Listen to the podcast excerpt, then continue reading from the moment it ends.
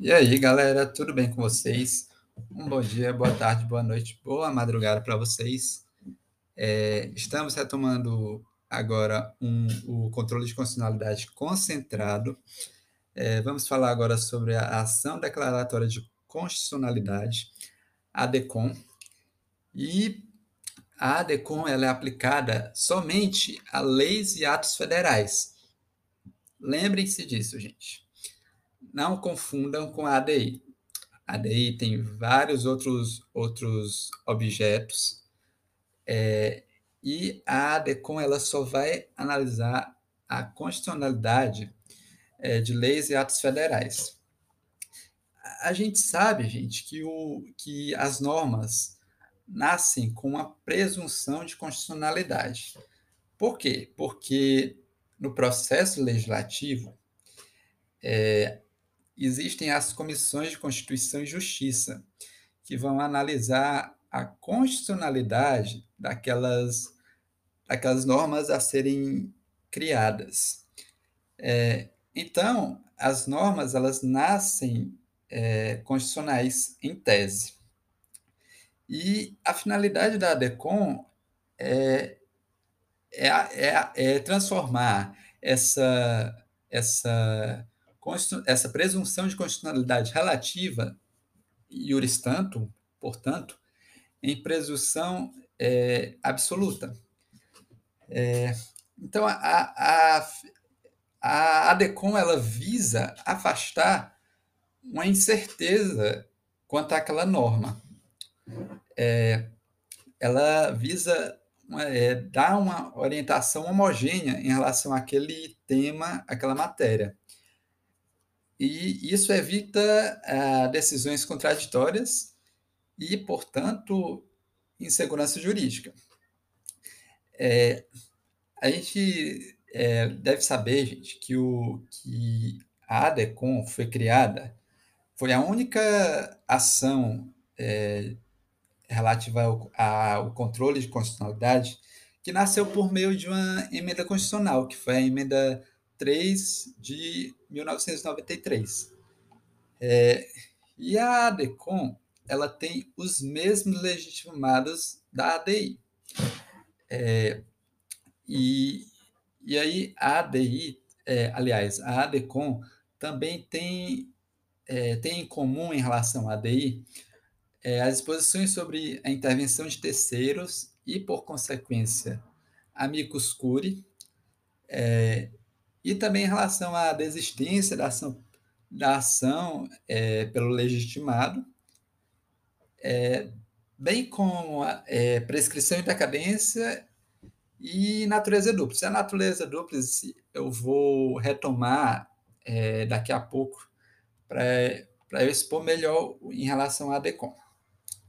É, a gente viu que é, o PGR tem a mesma atuação em relação à ADI, é, mas quanto ao AGU, é, é totalmente diferente. O AGU não atua em relação à ADECOM.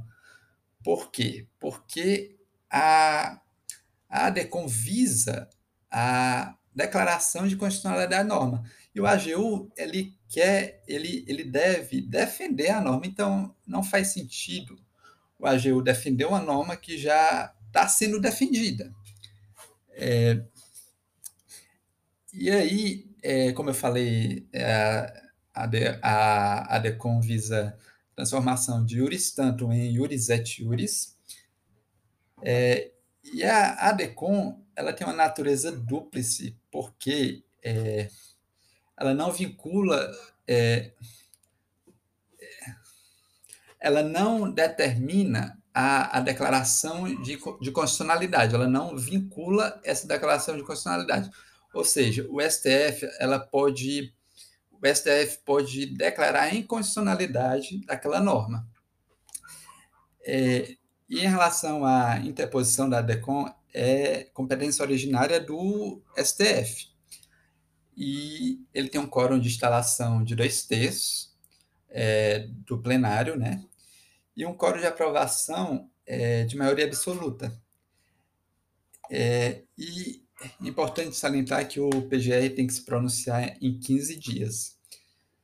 É, e, e, além disso, gente, os legitimados, que são aqueles mesmos da ADI, é, eles devem de, demonstrar uma, uma relevante controvérsia judicial acerca do tema. É, essa controvérsia judicial não é, não é uma controvérsia meramente doutrinária.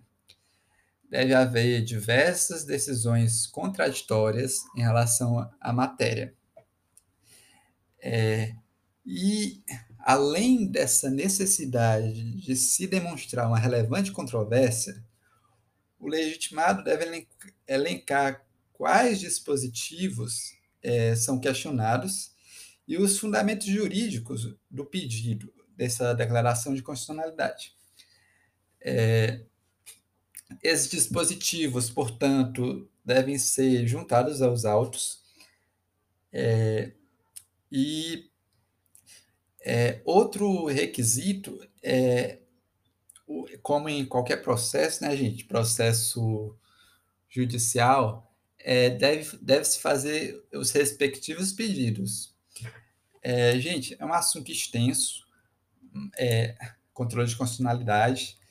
É, esse episódio ficou um pouquinho curto, mas eu prefiro é, falar só de, da DECOM agora, para depois retomar os outros modelos de controle concentrado, porque é uma matéria que merece uma, ser digerido aos poucos pelo, pelo estudante. É, então eu fico por aqui nesse episódio. É, um forte abraço para vocês e bons estudos.